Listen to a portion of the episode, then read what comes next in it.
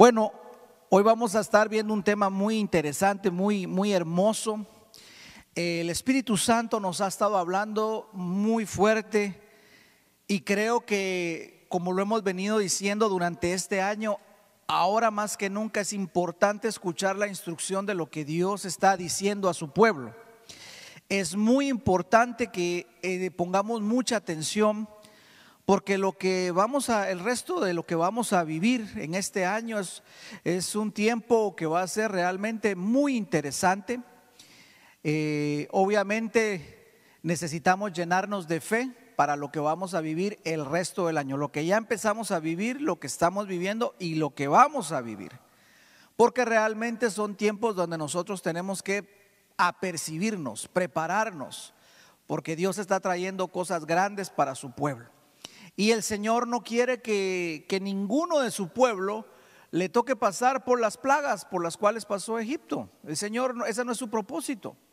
El propósito del Señor es que todos, acuérdate lo que dice la palabra, todos procedan al arrepentimiento, que todos vengan y le conozcan a Él. Ese es el propósito de nuestro Señor. Sin embargo, tenemos que reconocer que la maldad ha crecido, tenemos que reconocer que hoy hay tanta maldad, yo sé que tú vas a, vas a coincidir conmigo en que los tiempos se han vuelto de realmente más, más malos. Hemos visto cómo el aumento, como dice la palabra, y se cumple cuando el aumento de la maldad ha avanzado. Entonces llega un momento donde el Señor se cansa de tanta maldad y tiene que traer definitivamente eh, una acción, una disciplina para que el hombre pueda volverse a reenfocar. Así que yo quisiera que vayas conmigo a la palabra del Señor y entendamos que, eh, que realmente estamos pasando por una noche espiritual. Pero muchos eh, tenemos que entender que la noche espiritual no es para tener miedo, porque normalmente cuando llega la noche hay algunos niños que les da miedo la noche y dicen, eh, papi, yo no, yo quiero llegar a dormir contigo porque me da miedo, eh, no me gusta la oscuridad, eh, y empiezan a sentir cierto temor a la noche. de la misma manera, en lo espiritual, cuando viene la noche espiritual, muchos niños cristianos, por así decirlo, muchos niños en la fe, empiezan a tener miedo de lo que está pasando y de lo que va a pasar por esa noche espiritual que están atravesando. Sin embargo, hoy quiero enseñarte a la luz de la palabra del Señor qué es la noche espiritual y cómo nosotros tenemos que entender este tiempo que estamos viviendo y apercibirnos porque el resto del año va a ser un año este año es un año de mucha decisión. Definitivamente este año ha sido un año donde el Señor no se equivocó al decirnos que tenemos que estar bien enfocados, porque estamos pasando por una noche espiritual. El año 2020 ha sido una noche espiritual. Tú te has dado cuenta cómo comenzó este año. Eh, incendios, terremotos, la economía, la pandemia y cómo sigue y cómo sigue y cómo sigue. Realmente esto sigue avanzando de una manera bien tremenda, pero nosotros tenemos que ser entendidos en los tiempos y apercibirnos como su pueblo. Una de las profecías esta mañana era como cuando Gedeón va a la guerra, el Señor le dijo, tienes que hacer una, tienes que poner al pueblo y observar quiénes realmente están enfocados y quiénes andan distraídos. Y Gedeón le dijo al Señor, ¿y cómo lo voy a hacer, Señor? Bueno, llévalos al río, que vayan a beber, y los que beban de tal manera que estén enfocados, que lleven el agua a su boca, pero que estén enfocados, con esos te vas a quedar. Y aquellos que estén totalmente distraídos, que hasta se quiten la ropa y se echen su chapuzón y digan, ay, qué bien estas aguas, a ellos mejor les vas a decir, miren, eh, muchas gracias, pero hasta ahí llegamos. Porque realmente nosotros tenemos que entender que tenemos que estar enfocados. Estamos en medio de una guerra. Yo no sé si tú te has dado cuenta, pero estamos en una guerra. Eh, realmente alguien, puede decir, bueno, pastor, yo no he visto las balas, eh, espérese un momento, espérese, todavía no hemos llegado ahí, pero sí podemos ver ya la, guerra eh, económica, ya podemos ver la guerra financiera que se ha dado, la, la, economía y este, este virus también, que es una arma biológica.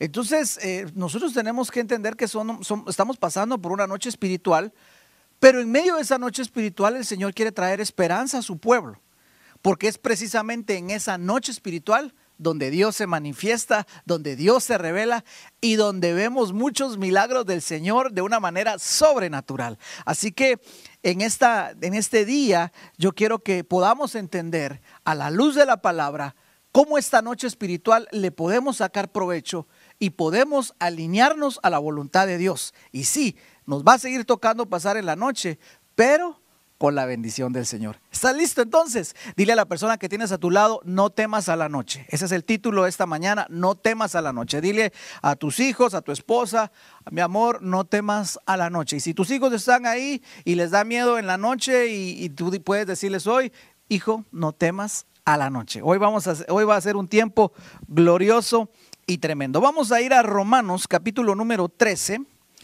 versículo número 11 y 12. Romanos capítulo número 13, versículo número 11 y 12. Dice así la palabra del Señor. Y esto, conociendo el tiempo, por favor repite conmigo, conociendo el tiempo. Otra vez, conociendo el tiempo. El apóstol Pablo decía que teníamos que conocer el tiempo que estábamos viviendo. Nosotros, los hijos de Dios, necesitamos conocer los tiempos que estamos viviendo. No estamos solo por vivir, tenemos que entender que nosotros aquí somos peregrinos, solo estamos de paso. Amén. ¿Verdad que sí? Estamos de paso. Y dice, conociendo el tiempo, versículo número 11, que ya es hora de levantarnos. Mira cómo dice la palabra, qué tremendo, ¿verdad? Mira, conociendo el tiempo, que ya es hora de levantarnos. Ahora voltea a la persona que tienes a tu lado y dile, ya es hora de levantarnos, ya es hora de despertar, dicen otras versiones, ya es hora de que despertemos del sueño. ¿Por qué el apóstol Pablo le tenía que decir a la iglesia eh, eh, de los romanos, ya es, es, tienen que conocer el tiempo que ya es hora de despertarse del sueño? Bueno, porque muchas veces cuando empieza la noche espiritual, nos dormimos, nos acomodamos y entonces empezamos como a bajar la guardia y empezamos a dormirnos. Esto representa en lo espiritual que muchas veces dejamos de orar, muchas veces dejamos de escuchar la instrucción del Señor, muchas veces nos conformamos a vivir una vida más o menos y dejamos, dejamos de, de alinearnos a la voluntad de Dios y entonces nos quedamos dormidos. Por eso el apóstol decía, ya es hora de levantarnos del sueño. Levanta tu mano y di, Señor, yo me levanto hoy del sueño en el nombre de Jesús.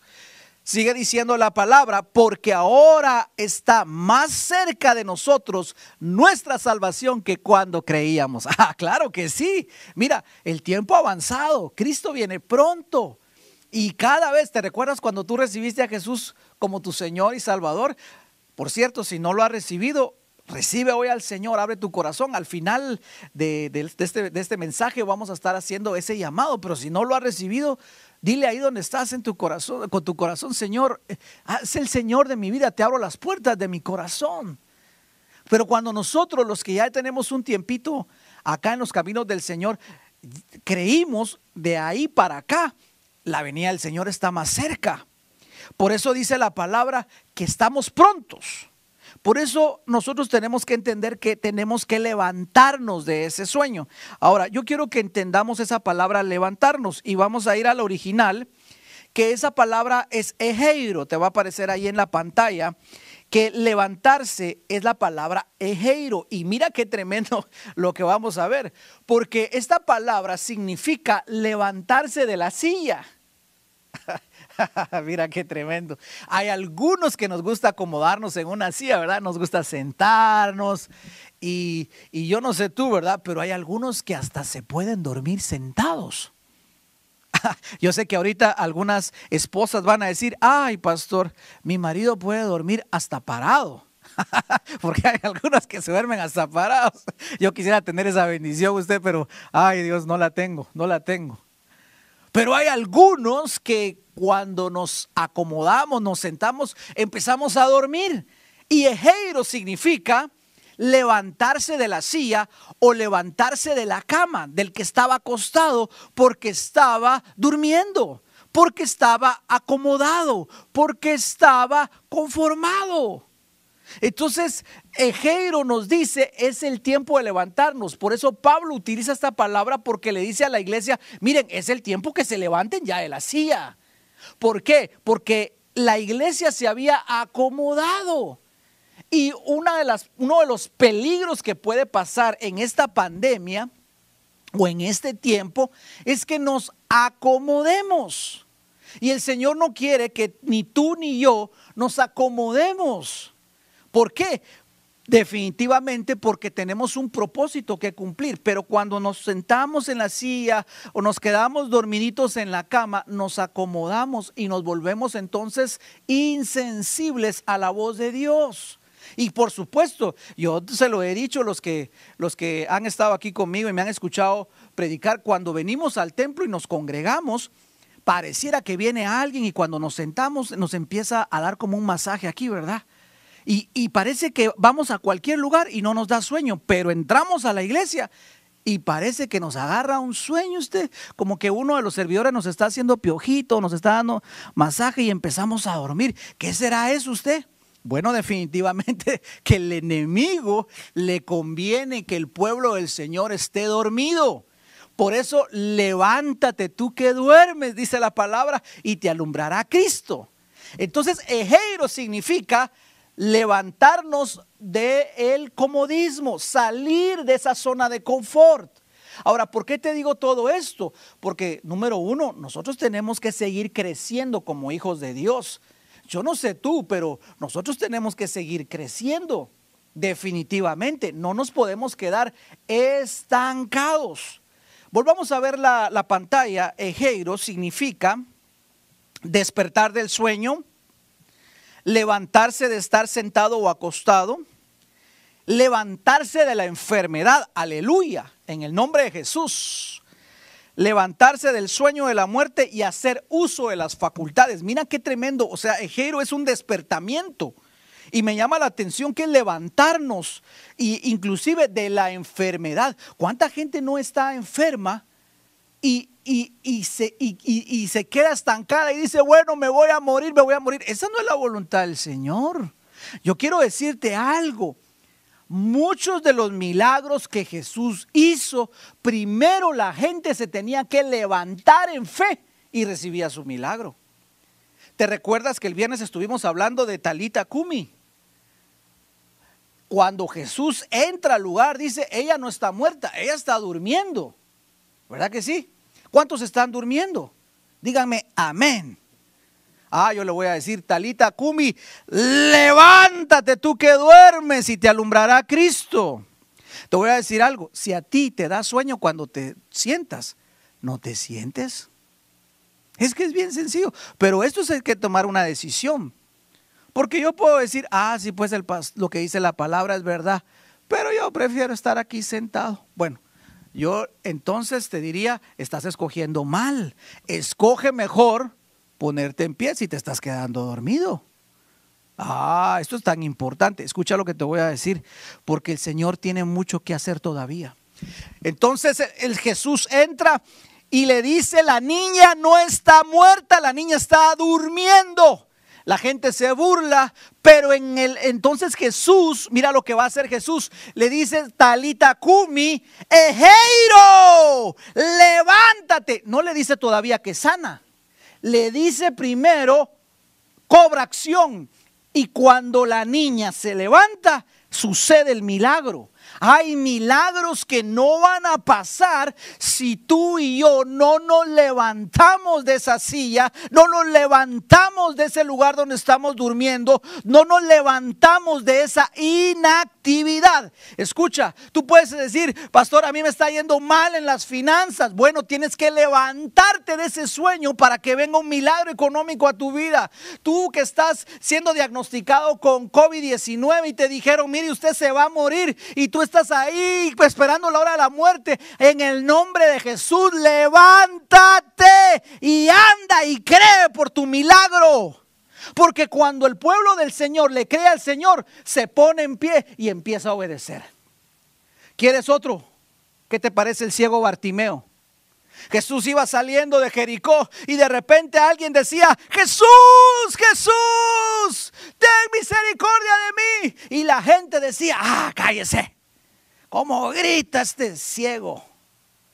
Pero Bartimeo seguía, Jesús, Jesús, Jesús. Y es que cuando alguien tiene fe, y clama el nombre del Señor y menciona el nombre de Jesús, algo sucede en las atmósferas. Las atmósferas cambian. Y Dios escucha, Jesús escucha cuando hay un corazón con fe. Y entonces Jesús se detiene y dice, señores, alguien ha dicho mi nombre. Estoy seguro que Pedro ha de haber dicho, Señor, si hay tanta gente aquí, ¿Cómo no alguien haya, de haber dicho tu nombre, Señor? Aparte que también había más gente que se llamaba Jesús. Entonces, yo me imagino que Pedro, que el Señor le ha de haber dicho, permítanme hermanos, ya de haber sacado su peine y lo iba a peinar, ¿verdad? Pero no, no hizo eso. Y le dijo Jesús, yo le estoy poniendo ahorita salsa a los tacos. Jesús le debe haber dicho, no, eh, alguien ha hablado mi nombre con fe. Y Pedro, eh, pues todo mundo dice Jesús. No, Pedro, alguien me llamó con fe. Ah, entonces alguien le dijo, Señor, allá atrás hay un ciego que cómo está gritando. ¿Y sabe qué le dice Jesús? Llámenlo. Y al instante dice la palabra que fueron a llamar a Bartimeo y le dijeron, Bartimeo, te llama el maestro. ¿Sabe qué hace Bartimeo? Los ciegos usaban una capa de color rojo que los identificaba como ciegos. ¿Sabe qué hace Bartimeo? Todavía no había sucedido el milagro. Bartimeo Ejeiro, Bartimeo se levanta de aquel, lugar donde estaba sentado, acostumbrado a pedir limosna. ¿Sabe dónde estaba Bartimeo? Bartimeo estaba, una limonita por el amor de Dios, una limonita por el amor de Dios. De repente alguien le dice, vos, ahí está pasando el, el, maestro, el que sana, Jesús el que sana. Ah, pues entonces Jesús, Jesús, Jesús.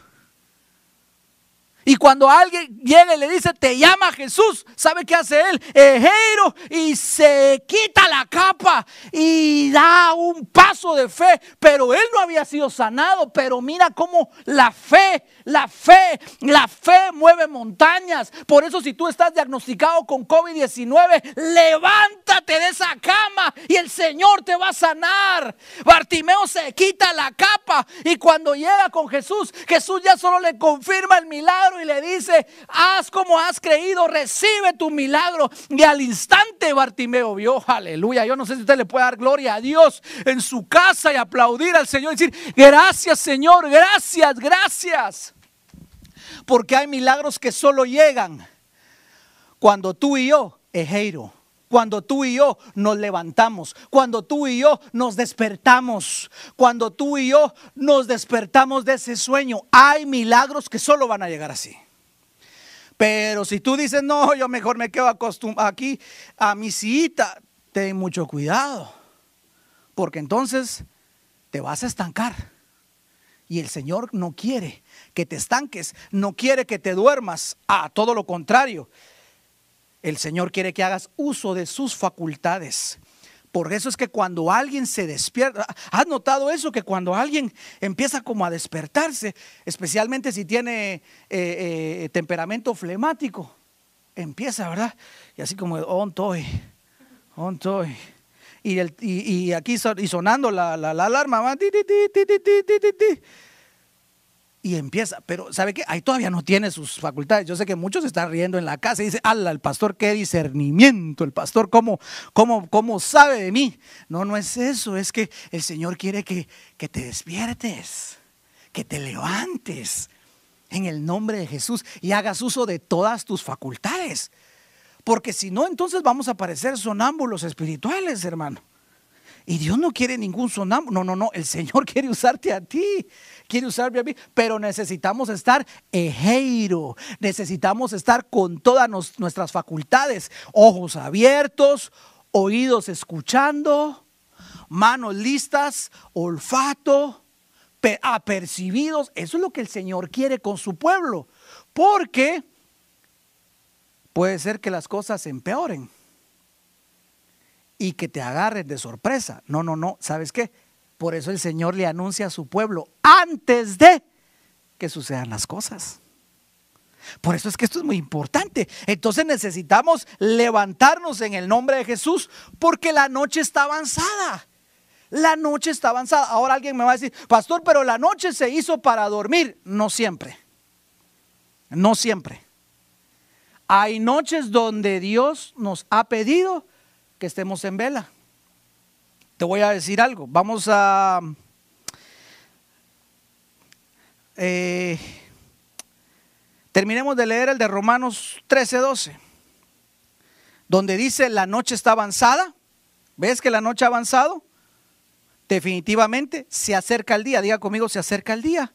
Desechemos pues las obras de las tinieblas. Yo quiero hacer aquí un énfasis. No es lo mismo noche que tiniebla. Digo conmigo, no es lo mismo noche que tiniebla. Ya vamos a ver las tinieblas. Cuando la noche se asocia con las tinieblas, ahí sí hay un gran problema. Pero la noche lo que representa es adversidad, pero también significa oportunidad. Y vamos a verlo. Yo quisiera que, veamos algo muy, muy importante. Éxodo 14, 42. Libro de Éxodo 14, 42. Hay noches donde el Señor nos va a decir, tienes que estar en vela, no te duermas. Y aquí te voy a hablar algo profético. Cuando el pueblo del Señor estaba en medio de una plaga, el Señor les dio una instrucción y les dijo, cuando estén pasando por esa noche espiritual, cuando estén pasando por esa adversidad, estén en vela, no se duerman. Por eso dice la palabra que nos despertemos del sueño, porque la noche está avanzada. Mira lo que dice Éxodo 12, 42. Dice, aquella noche, ¿era de noche o de día? Aquella noche el Señor la pasó en vela para sacar de Egipto a los israelitas. ¿Sabes qué hizo el Señor en esa noche tan especial? Era un tiempo de liberación. Era un tiempo donde el Señor se iba a manifestar en medio de la plaga y le dice, no se duerman. No, no, no, no, no se duerman. Vamos a pasar en vela. Por eso también las generaciones futuras, sigamos leyendo Éxodo 12, 42, por eso también las generaciones futuras deben pasar esa noche en vela en honor al Señor. ¿Estás entendiendo lo que te estoy diciendo? ¿Estás entendiendo que hay noches donde el Señor nos dice, quédate en vela, no te duermas? Y especialmente esa noche donde estaban en medio de una plaga y donde estaban a punto de recibir esa liberación de aquella esclavitud, el Señor les dijo, esa noche la tienen que pasar en vela, no se duerman. Sabes, estamos pasando por una noche espiritual en este tiempo donde el Señor nos dice, no se duerman, no se duerman porque están a punto de ver su liberación, están a punto de ver lo que yo voy a hacer cuando los saque a esa Canaán espiritual. Yo no sé si tú escuchaste la, una de las profecías hoy, pero nos hablaba de esa Canaán espiritual donde el Señor nos está preparando, nos está entrenando, porque no podemos nosotros dormirnos, sino como dice la palabra en Éxodo, esa noche debes estar en vela. Por eso tenemos que entender que el Señor nos pide que hay ciertas noches espirituales donde no debemos dormirnos y este tiempo que el mundo está pasando es una noche espiritualmente hablando de adversidad. Y el pueblo del Señor no se puede dormir. El pueblo del Señor no puede quedarse acostado, no puede quedarse sentado, no puede acomodarse. El pueblo del Señor necesita, ejeiro, levantarse en el nombre de Jesús y cumplir con lo que el Señor le ha mandado. Por eso es que es muy importante. Te voy a demostrar algo que a mí me llama la atención, cómo es una noche espiritual lo que estamos viendo. Juan capítulo 9, versículo 4. Libro de Juan capítulo 9, versículo 4. Si puedes, si tienes ahí tu Biblia a la mano, por favor ve conmigo a Juan capítulo 9, versículo 4. Y si no, pues escucha lo que voy a leer a continuación, porque estamos pasando por una noche espiritual, donde hay un cese de labores. Y mira lo que dice Juan 9:4. Me es necesario hacer las obras del que me envió, hablando Jesús, entre tanto que dura el día.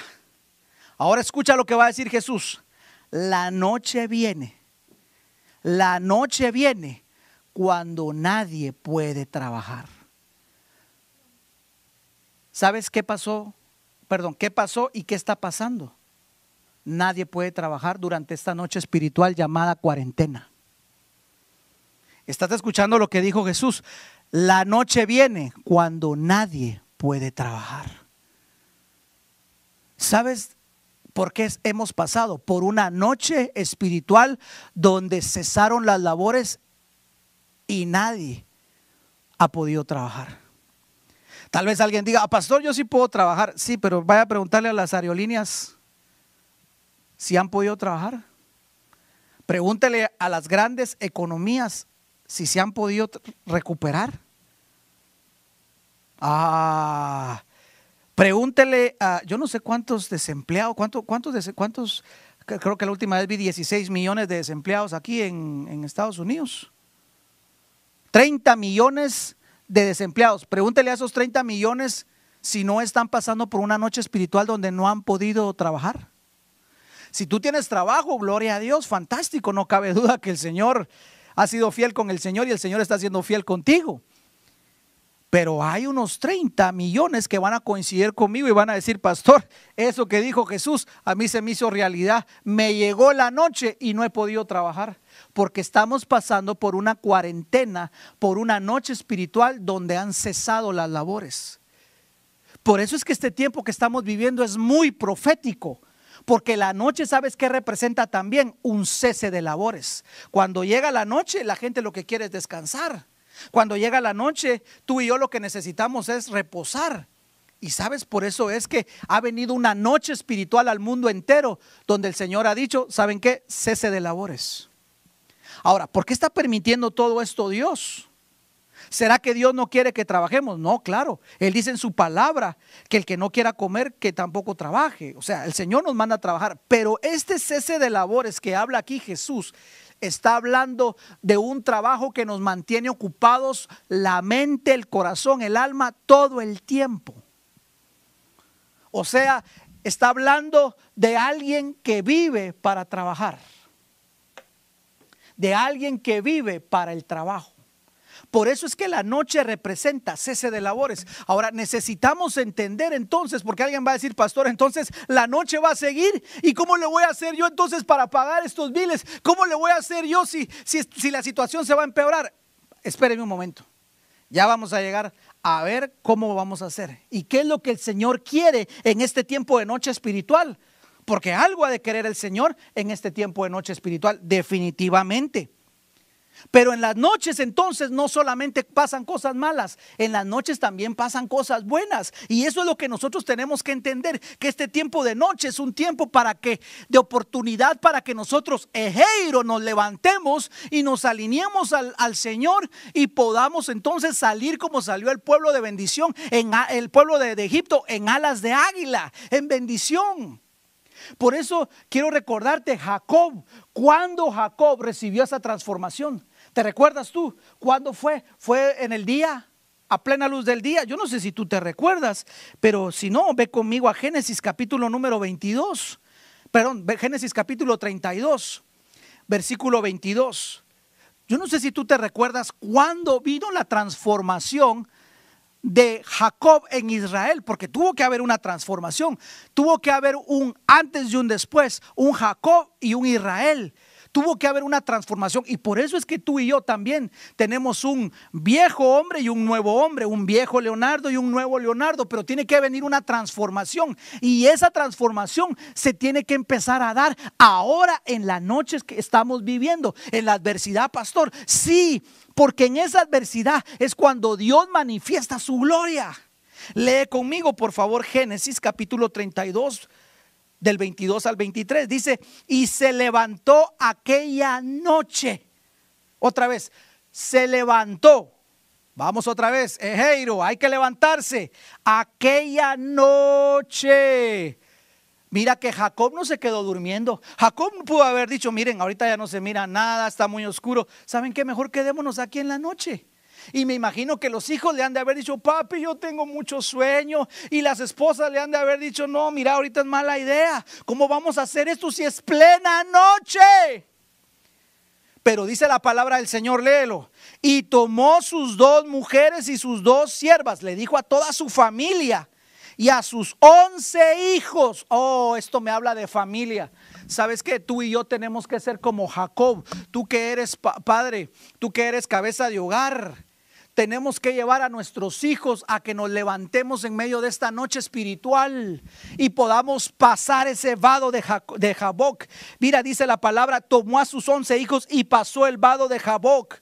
Versículo 24 él se queda solo, puso a su familia en ese lugar, los tomó, hizo el esfuerzo, pero luego dice que se quedó solo y luchó con el varón hasta que rayaba el alba, toda la noche y casi al amanecer él estuvo, ¿sabes cómo? Sufriendo una transformación. En aquella noche espiritual de adversidad, en aquella noche donde realmente él no podía ver mucho, en aquella noche donde habían cesado las labores, en aquella noche donde Jacob venía huyendo también porque sabía que su hermano Esaú lo estaba persiguiendo, en aquella noche de adversidad él sufrió una transformación, en aquella noche de adversidad él tuvo un crecimiento, en aquella noche Jacob no se acomodó a una silla y dijo, bueno, yo voy a hacer un espectador más. Dios no te llamó a ser espectador. Dios te llamó a que tú encuentres tu lugar como hijo y cumplas con tu propósito y crezcas. Porque tenemos que crecer. Jacob no se quedó como Jacob. Por eso él se llamó aquella noche Israel. Dios lo premió porque estuvo en vela esa noche. Estamos pasando por un tiempo de noche espiritual. El mundo está en una noche espiritual que la iglesia no puede dormir, no puede dormir. La iglesia tiene que crecer. Por eso es que hermano amado que me estás escuchando, necesitamos crecer y necesitamos entender que la noche está avanzada. Ahora más que nunca tenemos que levantarnos en el nombre de Jesús porque necesitamos ver su gloria. La noche no es lo mismo que tinieblas. No, no, no, no, no. Yo quiero que veas un cuadro comparativo entre noche y tinieblas, porque no quiero que te me vayas a confundir. Una cosa es la noche que representa la adversidad y otra muy diferente son las tinieblas. Las tinieblas ya nos hablan del enemigo, de lo satánico, de la maldad.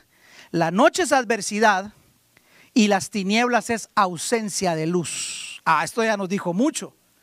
¿Por qué ausencia de luz? Porque no tienen la luz de Cristo. Pero en la noche, si te das cuenta, hablando naturalmente, aunque está oscuro, aún hay luz. Está la luz de la luna todavía.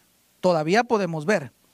La noche representa cese de actividades. Las tinieblas es oscuridad total. Es maldad. La noche es una oportunidad. Las tinieblas ya es pecado. Las tinieblas ya nos habla de maldad. Por eso la palabra nos habla del reino de las tinieblas donde ya hay maldad. La noche tenemos que entender que es un tiempo de oportunidad donde suceden cosas buenas donde al pueblo de Dios le pasan cosas buenas. Si toma la decisión de Ejeiro, si toma la decisión de levantarse al pueblo del Señor, en medio de esa noche espiritual le pasan cosas buenas. Por eso yo quiero decirte, en medio de esta pandemia, si tú eres pueblo del Señor, te van a pasar cosas buenas. Aleluya. Te van a acontecer milagros, te van a acontecer sanidades, te van a acontecer protección, te va a acontecer la bendición del Señor. Pero el problema con las tinieblas es que en este tiempo de noche espiritual queda con ceguera espiritual, queda con una ceguera donde no pueden ver más. Y eso es lo que hace las tinieblas, trae una ceguera para no poder ver.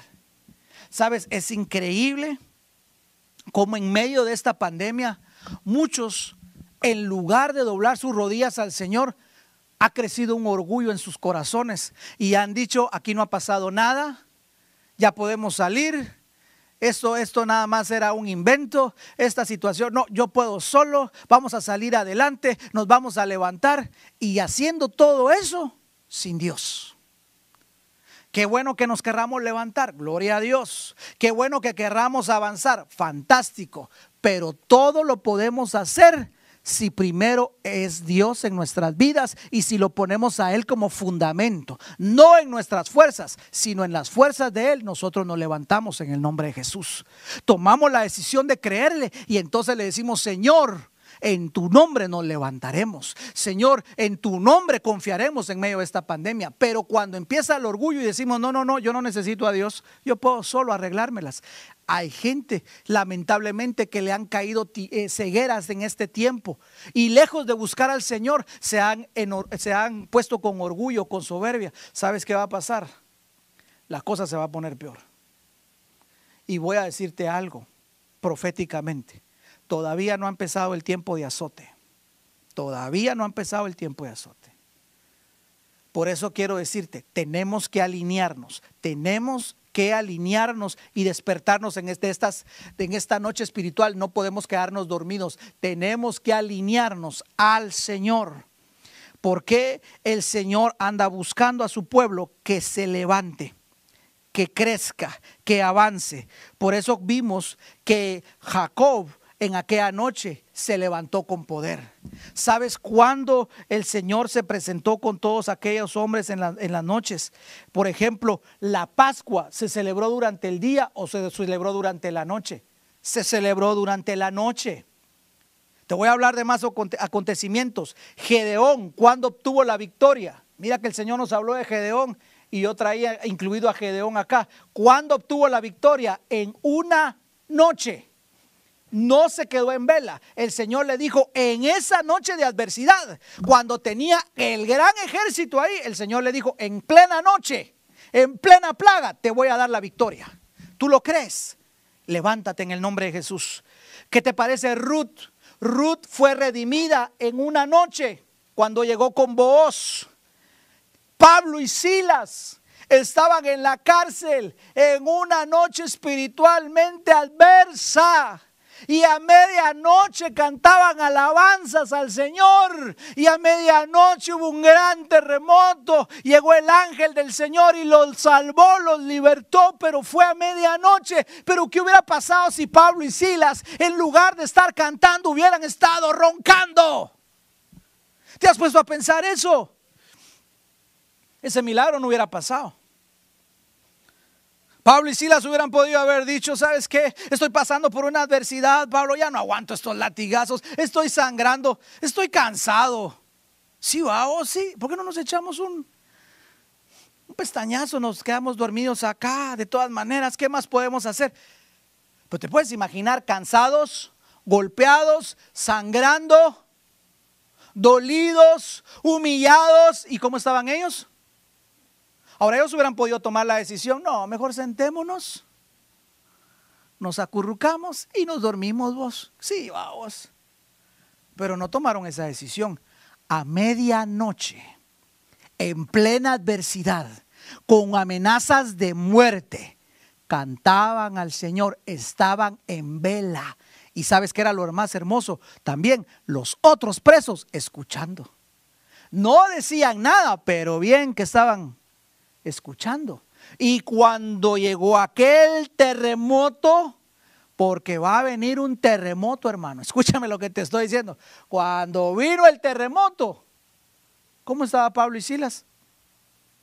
Ya nos vinieron a salvar. Gloria a Dios, nos vamos, nos vamos, le dijo. Y todos los demás estaban paniqueando.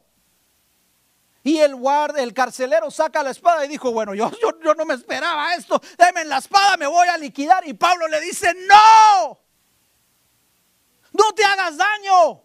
El Señor te va a salvar. Mira, necesitamos que se levanten los Pablos y los Silas en este tiempo de noche espiritual de adversidad. Necesitamos que tú te levantes. Necesitamos que te levante tu cónyuge. Necesitamos que te levanten tus hijos. Necesitamos que se levanten tus padres. Necesitamos que el pueblo de Dios se levante como Pablo y Silas a medianoche a cantar, a testificar para que venga la gloria de Dios y traiga salvación a otras familias. Aleluya. Tú eres importante. Quiero que entiendas que Dios cuenta contigo, pero no te duermas, no temas a la noche, que no te dé miedo la noche. Al contrario, levántate en el nombre de Jesús. Levántate en el nombre de Jesús. Dios se le apareció de noche a Samuel. ¿Cuándo llamó Dios a Samuel? De noche. ¿Cuándo Dios llamó a Daniel? ¿Cuándo se le apareció? De noche.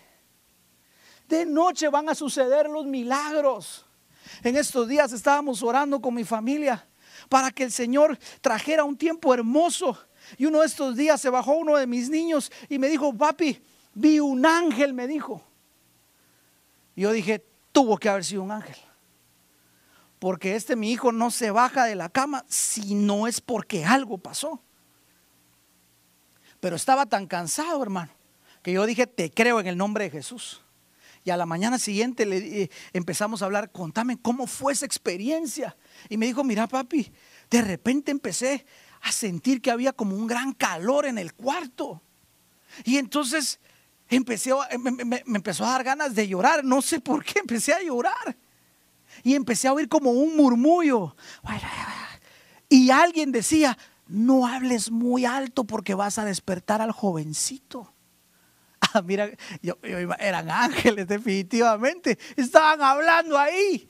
Y dice mi hijo que cuando él estaba entre dormido y despierto, él puede ver una parte donde miraba una pierna, pero me decía, mira, era un, era un color blanco que yo nunca había visto y unas sandalias de oro.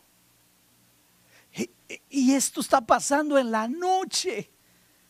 Está pasando en la noche. Yo, mira, Usted, alguien va a decir, ah, pastor, pero es porque es su hijo. Yo sé que es mi hijo, pero te voy a decir una cosa, yo sé que mi hijo no se va a bajar de su cama si no es por algo. Y si hubiera tenido temor, hubiera, hubiera llegado que en otro, yo, yo, yo lo conozco.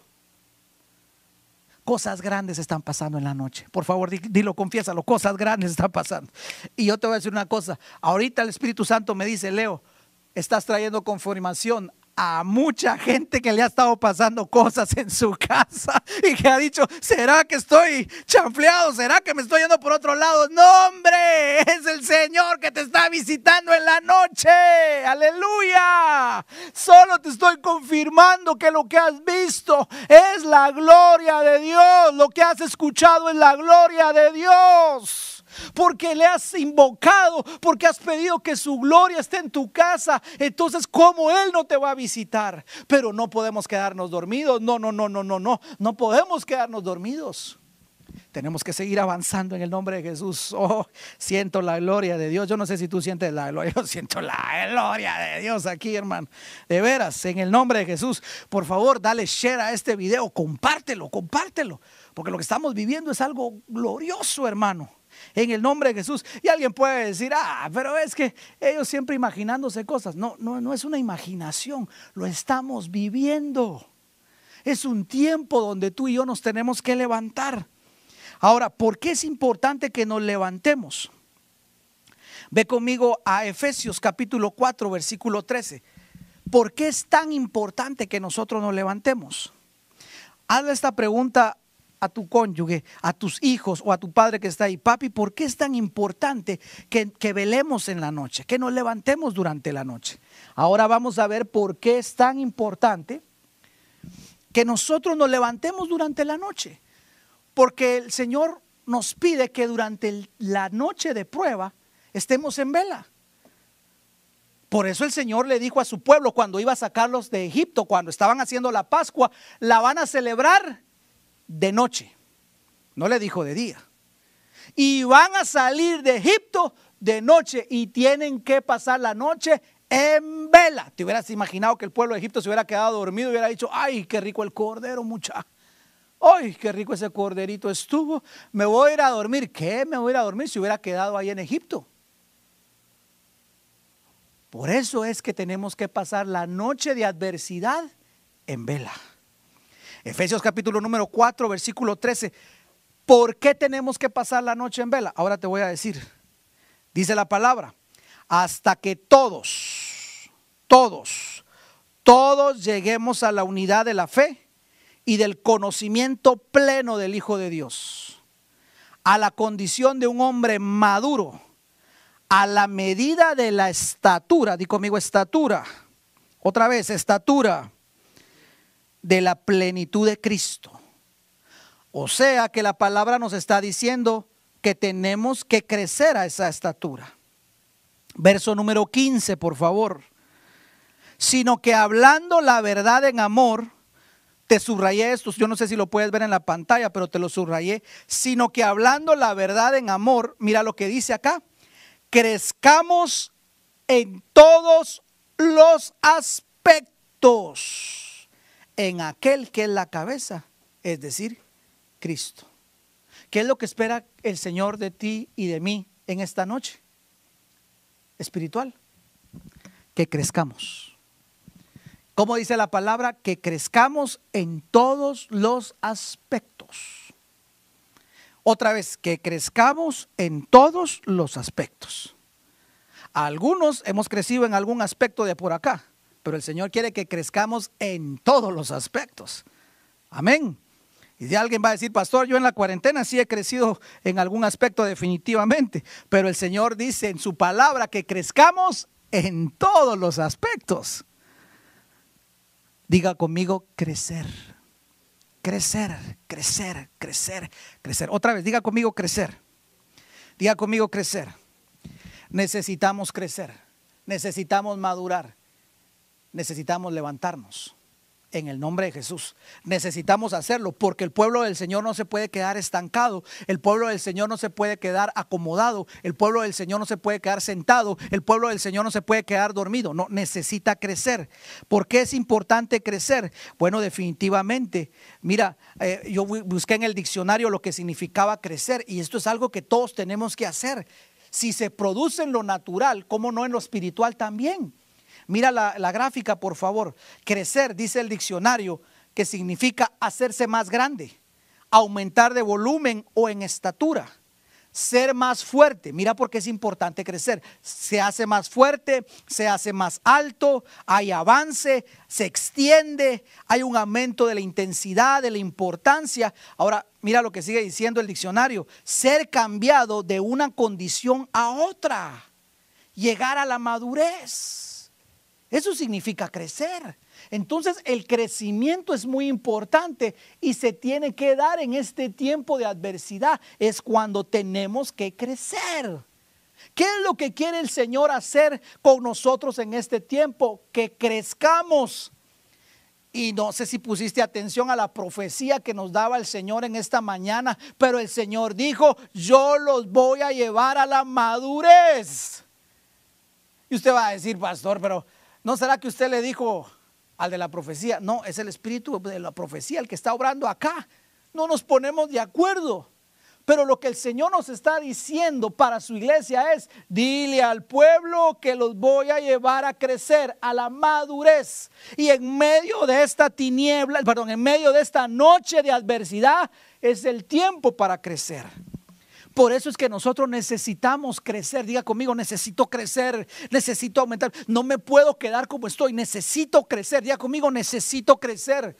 Por eso es que, mira, lamentablemente muchos cristianos hemos fallado en esto, en este crecimiento espiritual. Nos hemos conformado, nos hemos encuevado, nos hemos quedado dormidos y hemos dicho, ya hace bastante, ya, ya me eché mi oración de cinco minutos, ya, ya es un gran avance. Pero el Señor quiere que vayas por más, que le, que le puedas conocer por eso dice Efesios, hasta que todos lleguemos a esa plenitud, porque el Señor lo que quiere es que tú le conozcas en plenitud, que lo conozcas más, que sepas quién es Él, para que cuando venga la adversidad no vayas a estar temblando del miedo, sino puedas estar confiado en el Dios que ya conoces, para no venga el tiempo de la adversidad aún mayor, cuando venga el tiempo de la prueba, cuando venga los verdaderos, el verdadero azote, no vayas a estar con temores, sino al contrario, vayas a estar confiando en el Dios que ya se te manifestó, que ya tú conociste, que ya tú se te fue revelado. Por eso es tan importante que crezcamos. Dile a, dile a la persona que está ahí contigo, por favor, necesitamos crecer. Y alguien puede decir, pastor, pero yo ya llevo 50 años acá. Es que no es por, no es por tiempo. Es porque vayas creciendo. Es porque Cristo se refleja en tu vida. Cristo se refleja en mi vida. Ese es el verdadero, ese es el verdadero crecimiento que, pues, que se pueda ver Cristo en mí. Porque te puedo decir, mira, yo puedo decir, mire, yo llevo 25 años en la iglesia, llevo 50 años en la iglesia, o tú puedas decir, mire, yo apenas ayer recibí a Jesús, pero lo más importante no es el tiempo, es que podamos reflejar a Jesús. Y en esto es donde mucha de la iglesia ha fallado, porque lamentablemente no hemos reflejado a Jesús, sino que hemos reflejado un montón de cosas más. Y por eso lamentablemente mucha gente ya no quiere seguir a Jesús por un mal ejemplo. Pero este es el tiempo de arrepentirnos de esa situación, de cambiar nuestro pensamiento, de levantarnos de la silla, de levantarnos del sueño, de salir de la cueva, de dejar el conformismo y crecer en el nombre de Jesús. ¿Cuántos dicen amén? Por eso el pueblo de Dios en aquella noche le dijo, hoy tienes que velar porque viene tu libertad. Hoy tienes que velar porque vas a salir a la plenitud. Aleluya. Y los llevó al desierto. Yo me sigo encontrando con las profecías, usted. También hablaba una profecía del desierto. Y, alguien puede decir, pastor, pero qué de bonito tiene el desierto. El desierto no tiene nada de bonito. Pero te voy a decir la diferencia. La gran diferencia es que el Señor iba con su pueblo en el desierto. y iban en una gran plenitud. Tenían agua en el desierto. Tuvieron carne en el desierto, tuvieron maná en el desierto, sus sandalias no se le desgastaron, su ropa no se les desgastó. Dígame una cosa, ¿qué necesitó el pueblo en el desierto? Hay gente que le tiene miedo al desierto, pero dígame una cosa, ¿qué necesitó el pueblo en el desierto? Si Dios les dio todo lo que necesitaban, les dio todo lo que necesitaban. Mire, solo tenían que levantarse en la mañana, ir a traer el maná. Y que maná es pan de ángel usted. Ahora, dígame una cosa, ¿qué necesitó el pueblo del Señor? Ah, cuando empezaron los caprichos, eso ya son otros 20 pesos. Cuando empezaron ya esos caprichos pecaminosos, eso ya eran otros 20 pesos. Pero el pueblo no necesitó nada. El pueblo estuvo en plenitud. Y hubieron dos hombres que guiaron al pueblo que conocieron al Señor, Josué y Caleb conocieron al Señor en ese desierto. Ahí fueron entrenados para conquistar aquella tierra que tenían por delante. Por eso hay que crecer. Josué no se quedó como se quedó o Josué creció. Ah, Josué le tocó crecer. Cuando murió Moisés, ¿qué le dijeron a Josué? Bueno, te toca, viejo. Yo, pues yo no tengo la experiencia de Josué, de, de, de Moisés. Yo Moisés, Moisés eh, aprendió a pelear en Egipto. Moisés eh, sabía dominar la espada. Yo, yo, lo más que llego es, eh, tengo experiencia de esclavo allá en Egipto, es lo más que tengo. Pero el Señor le dijo, es tiempo de crecer. En esta noche espiritual es tiempo de crecer. Y Josué se convirtió en un gran conquistador. Josué figura de Cristo conquistador tenemos que crecer. ¿Te has puesto a pensar hasta dónde Dios te quiere llevar? Yo quiero que tú en este momento analices hasta dónde el Señor te quiere llevar a que te conviertas. ¿O vas a ser el mismo toda la vida? No. No, arrepiéntete de ese pensamiento. No, no, no. Y no importa que tengas 40, 50, 60, 80, 90 años, 100 años. No importa la edad que tengas. Dios no mira eso para sus milagros. Si no, pregúntenle a Abraham cuando vio su milagro. Pero Dios si quiere transformarte, que crezcas, que tú y yo crezcamos en este tiempo de noche espiritual que está pasando el mundo. En el nombre de Jesús, recíbelo en tu corazón. Tenemos que crecer. ¿Cómo lo vamos a hacer? Voy terminando. Mateo 6, 28. ¿Cómo lo vamos a hacer? Listo, pues. Aquí viene la clave. Entramos a la recta final del mensaje. Mateo 6, 28. ¿Cómo lo vamos a hacer? Lo vamos a hacer como Jesús dijo. Mateo 6, 28 al 32. Jesús viene hablando de las preocupaciones, de los afanes. Viene hablando de los problemas que hay en el mundo. Jesús viene hablando de cómo el afán muchas veces llega a nuestro corazón y decimos, ¿cómo voy a pagar al final del mes la renta? ¿Cómo voy a pagarle al banco al final del mes? ¿Cómo voy a pagar el carro? ¿Cómo voy a pagar esta deuda? ¿Qué me voy a vestir? ¿Qué voy a comer? ¿Cómo voy a hacer? Jesús viene hablando de todo eso. Viene hablando de una noche espiritual, de una noche de adversidad, de un tiempo difícil. Y en el versículo 30 28 les dice, ¿por qué se preocupan por la ropa? Ahora mira, lo puse con amarillo. Yo no sé si les va a aparecer en la pantalla, pero quiero que entiendan lo que Jesús dijo. Observen, consideren cómo crecen los lirios del campo. ¿Qué dijo Jesús? Jesús le dice a su pueblo, despiértate. Te voy a decir una clave acá. Observa, considera cómo crecen los lirios del campo. ¿Tú quieres crecer o te quieres quedar como estás? Si quieres crecer, entonces tenemos que considerar a quién. Alguien va a decir, pastor, ¿una planta? ¿Qué me puede enseñar a mí una planta? Pues Jesús dice que ni aun Salomón se vistió con una gloria como se vistió un lirio. Entonces si Jesús me dice, observen el lirio, pues algo tiene que tener el lirio que nos va a enseñar a cómo crecer. Sigamos viendo la palabra. Observen cómo crecen los lirios del campo. No trabajan ni hilan. Verso 29. Sin embargo, les digo que ni siquiera Salomón, con todo su esplendor, se vestía como uno de ellos. Verso número 30. Si así viste Dios a la hierba que hoy está en el campo y mañana es arrojada al horno, ¿cuánto ¿cuánto no hará más por ustedes? Gente de poca fe. Verso número 31, léelo conmigo ahí en la pantalla. Así que no se preocupen diciendo, así que no te preocupes diciendo que comeremos o que beberemos o con qué nos vestiremos. Verso número 32, porque los que no tienen fe, porque los paganos, porque los incrédulos andan tras estas cosas. Ahora mire cómo termina el, versículo hermoso. Pero el Padre Celestial sabe que ustedes necesitan estas cosas. Ah, qué hermoso, ¿verdad? Qué hermoso. ¿De quién tenemos que aprender? ¿De quién tenemos que aprender? De los lirios. Bueno, entonces, ¿qué tienen los lirios? Bueno, número uno, anote pues, Anote ahí. Los lirios del campo y todas las plantas, vamos a ver ahí en la pantalla, crecen durante la noche. Aleluya. Mira la pantalla, por favor, ahí está la fotosíntesis. Todas las plantas, en su mayoría, en la noche crecen. Y en el día viene la fotosíntesis. ¿Sabes qué es la fotosíntesis? La fotosíntesis es cuando les da la luz del sol.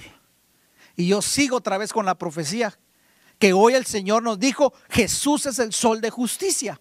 Cuando ustedes se expongan al sol, van a crecer. ¿Sabes cómo se dice eso en ciencias naturales? Fotosíntesis. Cuando la planta se expone al sol, la planta transforma esa energía solar en alimento, en sábila.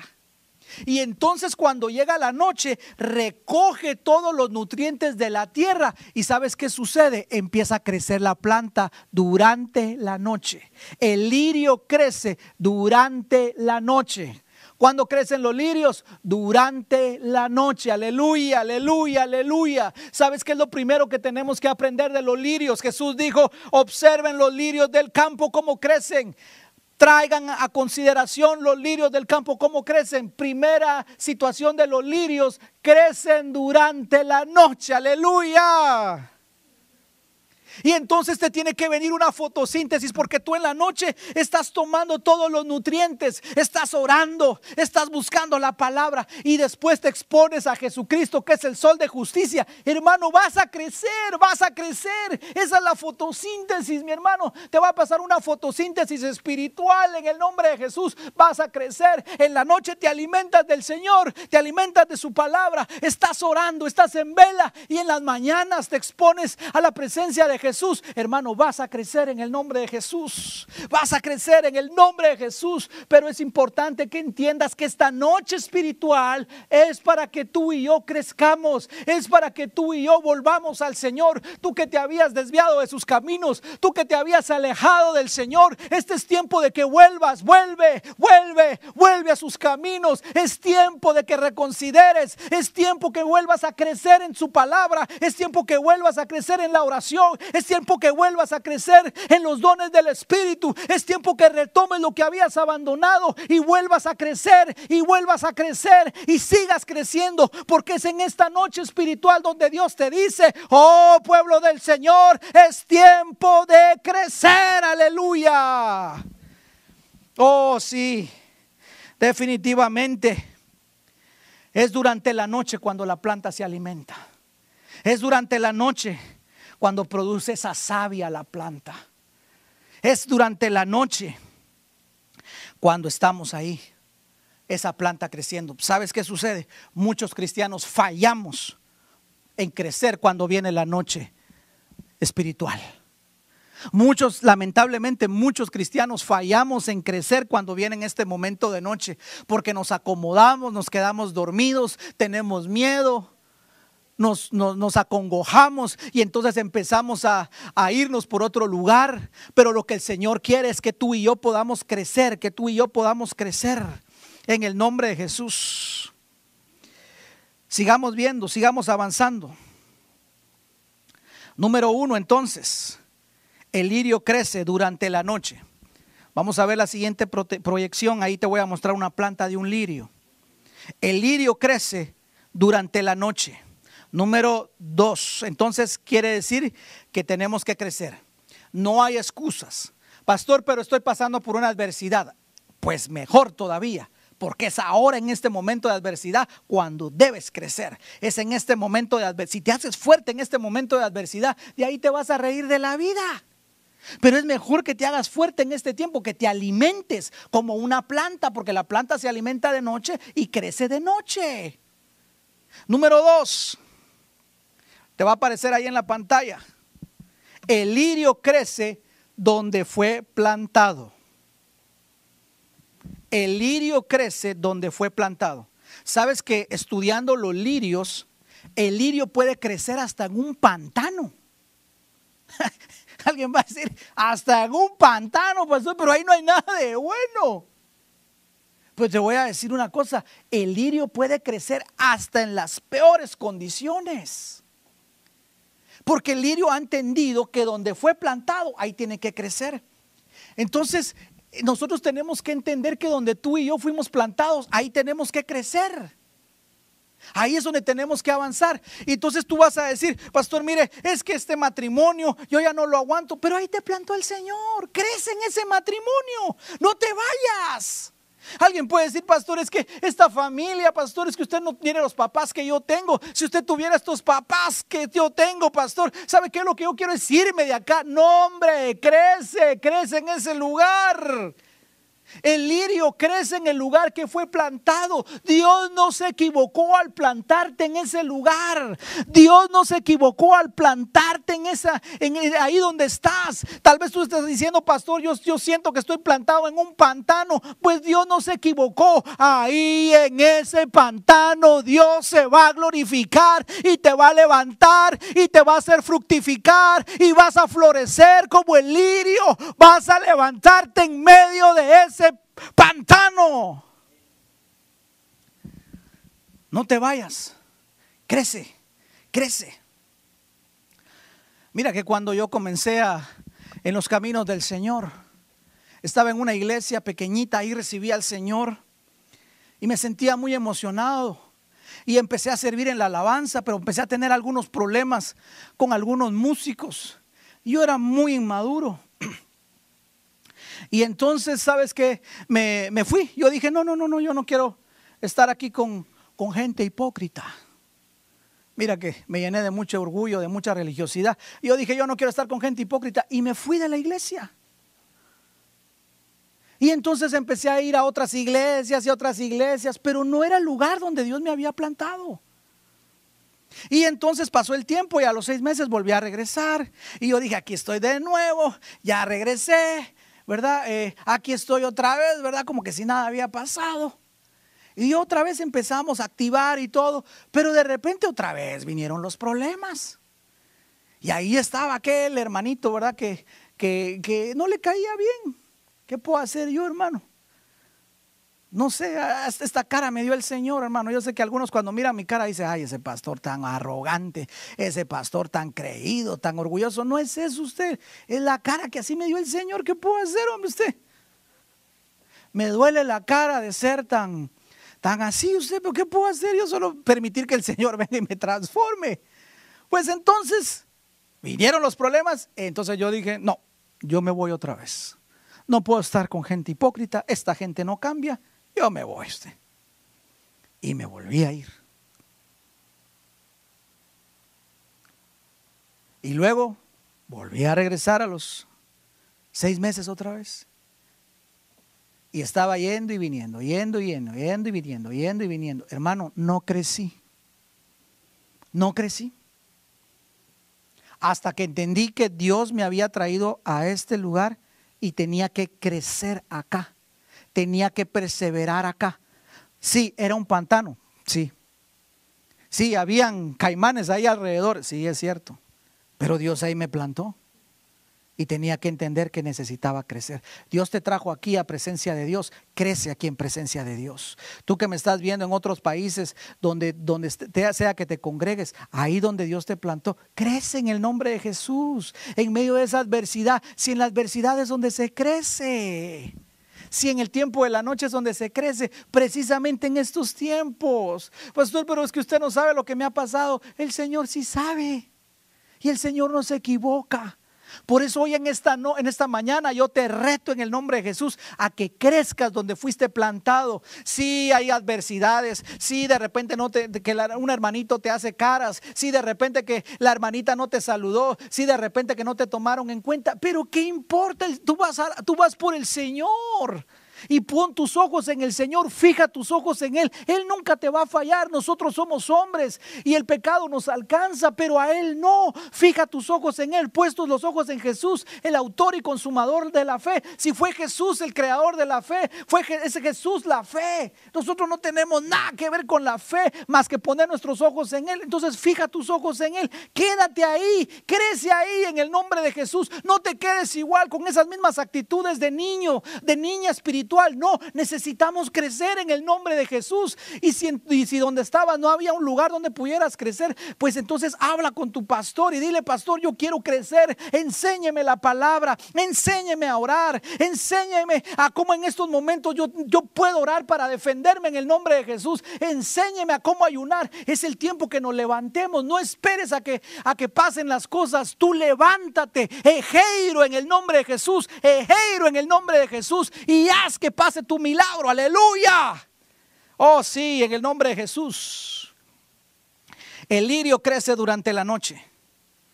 El lirio crece donde fue plantado. Número tres, el lirio utiliza lo que está disponible, lo que está a la mano, lo que está cercano. Sabes que el lirio no empieza a decir, no, a mí no me gusta aquí esto, yo, yo tengo que ir a, a, buscar aquello, alcanzar aquello, porque eso es lo que yo necesito. Pero si el lirio fue plantado en un pantano, ¿cómo le va a hacer? Tiene que usar lo que esté a la mano. O sea, lo que, lo que el Señor está diciendo es lo que el Señor le dijo a Moisés. Moisés le decía, pero ¿cómo voy a vencer yo el ejército de, de, Faraón? Pero ¿cómo le voy a hacer yo? Si esta es una bola de piojoso, Señor, y allá tenemos un, un ejército, Padre, que está entrenado. ¿Y qué le dijo el Señor a Moisés? Haz, usa lo que tengas en la mano. Toma lo que tengas en la mano. ¿Qué tienes en tu mano? Eso es lo que hace el, lirio. ¿Qué tiene a, su mano lo más alcance? Eso usa. ¿Qué es lo que tienes más a tu alcance? Y, y tal vez tú vas a decir, pastor, ¿y yo qué tengo? ¿Cómo yo qué tengo? Muchas veces somos buenos para hacer una lista y de lo que no tenemos, ¿verdad? Yo, si yo te preguntara ahorita qué te hace falta, me vas a sacar una lista, no tengo esto, me falta esto, me falta aquí, me falta allá. Pero cuando nosotros nos ponemos a pensar, ¿qué tenemos? Ahí sí ya empezamos, de veras, ¿verdad? ¿Qué tengo? ¿Qué me ha dado Dios? ¿Cómo que te ha dado Dios? Te voy a decir qué tienes. Número uno, es un recurso poderosísimo. Como dice mi esposa, es una super vitamina. Número uno, tienes la oración. Aleluya. No, es que yo estaba buscando un profeta que me viniera a dar una palabra. No, hombre. Déjate de esas cosas. Tienes a la mano la oración. No, no, no te hagas místico con esas situaciones. Eh, lo que tienes que buscar es la oración, la oración, la oración. Que Dios te hable a ti también en el nombre de Jesús. ¿Qué tienes en tu mano? Bueno, en tu mano lo que tienes es la oración, número uno. Número dos, lo que tienes en tu mano es la sangre de Cristo. ¿Y qué es lo que hace la sangre de Cristo? Te limpia de todo pecado, te quita toda culpabilidad, te lava con su sangre, te hace una nueva persona, te levanta en el nombre de Jesús para que puedas avanzar y lograr ese crecimiento. Eso es lo que tienes a la mano. ¿Sabes qué? El lirio no se pone a decir voy a ir un kilómetro para buscar agüita porque allá hay. No, el lirio tiene que tirar sus raíces hacia abajo, hacia abajo, hacia abajo, hacia abajo. Y muchas veces hay piedra, pero ahí está el lirio, ahí está el lirio, porque sabe que tiene que crecer sí o sí. Es el tiempo que nos dejemos de excusas para no crecer. Es el tiempo que ya te dejes de disculpar a ti mismo y digas, es que yo por esto, es que yo por lo otro, es que el trabajo, es que la mujer, es que el marido, es que los hijos, es que aquí, no, no, no, es tiempo de dejar todos esos, esos excusas y es tiempo de que crezcamos, porque en la noche es cuando crece el lirio. Tú eres un lirio para el Señor que necesitas crecer, avanzar en el nombre de Jesús. Oh, este es el tiempo en el nombre de Jesús que debemos avanzar y crecer. No te detengas, no te detengas. Extiende tus raíces hacia abajo. Sigue buscando en la oración, sigue buscando en la palabra, sigue buscando en el ayuno, sigue buscando en su presencia, sigue confiando en la fe y tú vas a crecer y el Señor te va a dar ese crecimiento, te vas a hacer más fuerte. Ah, va a llegar el momento momento en el que el diablo te va a tener miedo y va a decir, no hombre, este ya no podemos ni siquiera acercarnos por su casa porque rápido nos mira y empieza a reprendernos. Gloria a Dios, plaga no se acercará a tu morada. Eso te ha de acontecer, iglesia. Pero necesitamos en el nombre de Jesús crecer. Dile a la persona que tienes a tu lado, necesitamos crecer. Necesitamos crecer en la noche de la adversidad. Necesitamos crecer en el nombre de Jesús. Usa lo que tengas en la mano. ¿Qué tienes en la mano? Tienes la palabra, tienes la oración, tienes el ayuno. Tienes tantos recursos, tienes al Espíritu Santo que te guía toda verdad. Gloria a Dios. No estés esperando algo más que suceda de afuera. Usa lo que tengas a la mano, lo que esté disponible, eso usa en el nombre de Jesús. Lo que te venga a la mano, eso usa en el nombre de Jesús. Por eso Dios le dijo a Moisés, ¿qué tienes en tu, mano? Ay, Señor, yo lo único que tengo es una vara de pastor, Señor. ¿Qué, le va a hacer esta vara a, Faraón? Y ¿qué le dijo el Señor? Tira la vara. Y ahí tiró la vara. Ah, claro, Faraón también dijo, nosotros también tiramos las varas y tiraron las varas. ¿Y qué le dijo el Señor a Moisés? Moisés, Señor, mira. Y el Señor le dijo, aguanta la vara, le dijo. Aguanta la vara. ¿Cómo así, Señor? Mira, enfócate. Ah, sí, ¿verdad, Señor? Y cuando se dio cuenta, ya se habían comido las, las serpientes del Señor, se habían comido a las serpientes de Faraón. ¿Qué te dije? Le dijo. Aguanta la vara.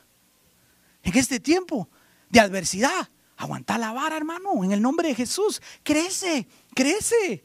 Crece en el nombre de Jesús, crece. Ya no hay excusas en el nombre de Jesús. Crece, crece en el nombre de Jesús. Ya no hay excusas. Dile a la persona que tiene a su lado, ya no hay excusas. Toma la vara, aguanta la vara porque es lo que tienes a la mano. Yo no sé qué es tu vara. Tal vez tu vara es la oración, la palabra. Yo no sé lo que tengas a la mano. El Señor se va a glorificar con lo que tú tengas. Aleluya.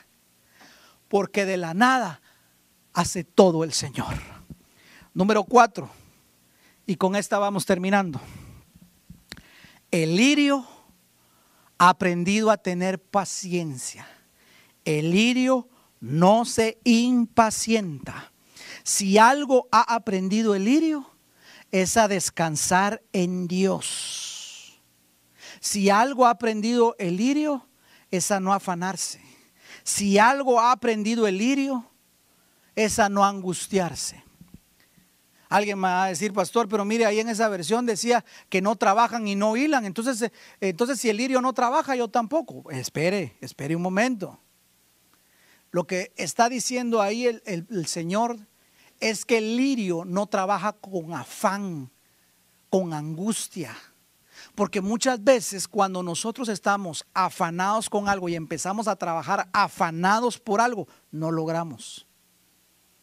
No es lo mismo trabajar con afán, con angustia, trabajar con esa situación, tengo que hacer esto porque lo tengo que hacer, porque lo tengo que hacer, porque lo tengo que hacer, porque lo tengo que hacer, porque lo tengo No, no es lo mismo. No salen las cosas bien. El crecimiento va a llegar de manera natural. Yo sembré, Apolo regó y el crecimiento lo da Dios.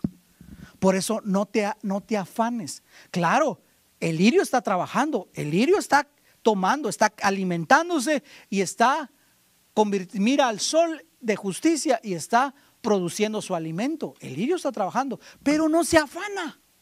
El lirio no está diciéndole al Señor, Señor, eh, un, tono por favor así rosadito, con amarillo, y dame un tono así que, me pueda ver así bien cool, Señor. el lirio no le dice eso al Señor. El lirio no le está diciendo, mira, eh, hoy quiero que me hagas unos, unos, unos colores así tornasol para que dependiendo cómo va el sol, así vaya cambiando yo, Señor. No. El lirio ha aprendido a esperar en Dios, ha aprendido a tener paciencia. Paciencia. Se dice tan fácil, pero sabes una cosa, todo lo puedo en Cristo que me fortalece. Por eso es que el lirio aprende a esperar en Dios y las palabras de Jesús, ni a un Salomón con tanta plata, ni a un Salomón con tanto oro, ni a un Salomón con tanta sabiduría, ni a un Salomón con tanto recurso se logró vestir como un lirio. Yo no sé si estás entendiendo esto. ¿Qué quiere decir eso? que Dios tiene una gloria especial para ti. Solamente ten paciencia, no te impacientes, porque cuando viene la impaciencia, hermano amado, entonces corremos peligro de echarlo todo a perder. Definitivamente. Yo no sé si a ti te ha pasado, pero hay algunos momentos donde yo me empiezo a desesperar y yo digo, no, yo voy a hacer esto porque ya no puedo aguantar más. Y cuando lo hago y digo, bueno, ya lo, lo, lo hice, a los cinco minutos acontece lo que estaba esperando. Y yo digo, Dios mío, pero ¿por qué no esperé cinco minutos más? Yo no sé si solo a mí me ha pasado, ¿verdad? Pero a mí sí me pasa. Y eso el, el Señor por eso me ha estado enseñando paciencia, paciencia. Por eso dice la palabra, corramos con paciencia la carrera de la vida. Yo quiero que terminemos en esta hora Solo recapitulando las cuatro formas en que crece el lirio. Número uno, el lirio crece durante la noche. Esta es una noche espiritual, crezcamos. Dos, el lirio crece donde fue plantado. Número tres, el lirio utiliza lo que está cercano. Y cuatro, el lirio nos impacienta. Yo quiero que si me hacen favor de poner esta, esto que estoy diciendo en la pantalla, porque no estoy seguro si apareció antes, pero quiero que el pueblo pueda ver esto, por favor. Ahí donde está la foto del lirio, quisiera que la pongan en pantalla para que el pueblo le quede un poquitito más claro esto. Las cuatro formas en que el lirio crece. Número uno, el lirio crece durante la noche. Número dos, el lirio crece donde fue plantado. Número tres, el lirio utiliza lo que está cercano. Y número cuatro, el lirio no se impacienta. Aprende a esperar. Yo ahorita estoy tomando paciencia para que aparezca esto en tu pantalla.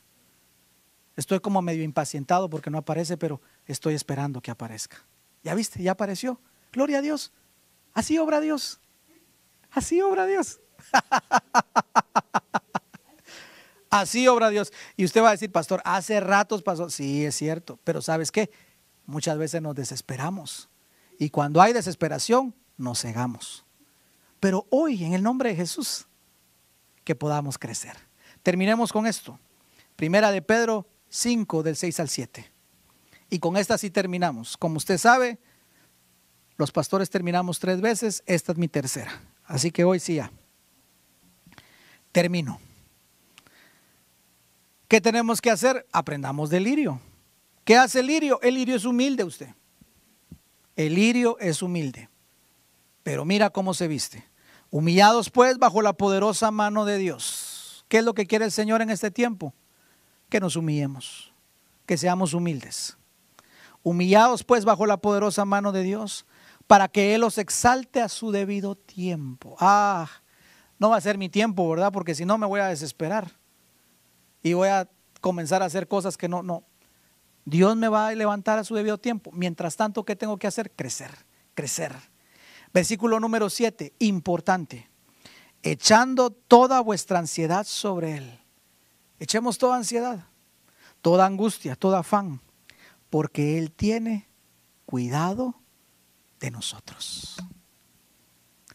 Yo quiero pedirte que hoy tú puedas echar toda afán, toda ansiedad y que hoy te centres en crecer. Crece. La noche espiritual se hizo para crecer.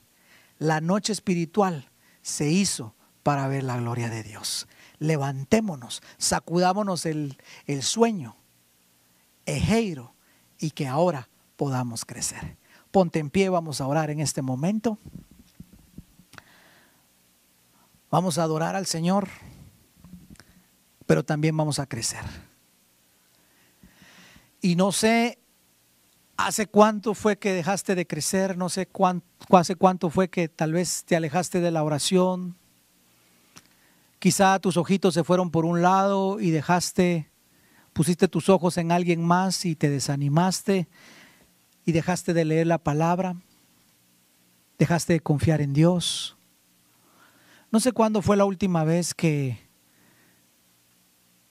que tal vez te desenfocaste, te impacientaste. No sé en qué momento te quedaste dormido, te acomodaste. Pero lo que puedo decirte hoy en esta noche, en esta mañana es, es tiempo de crecer.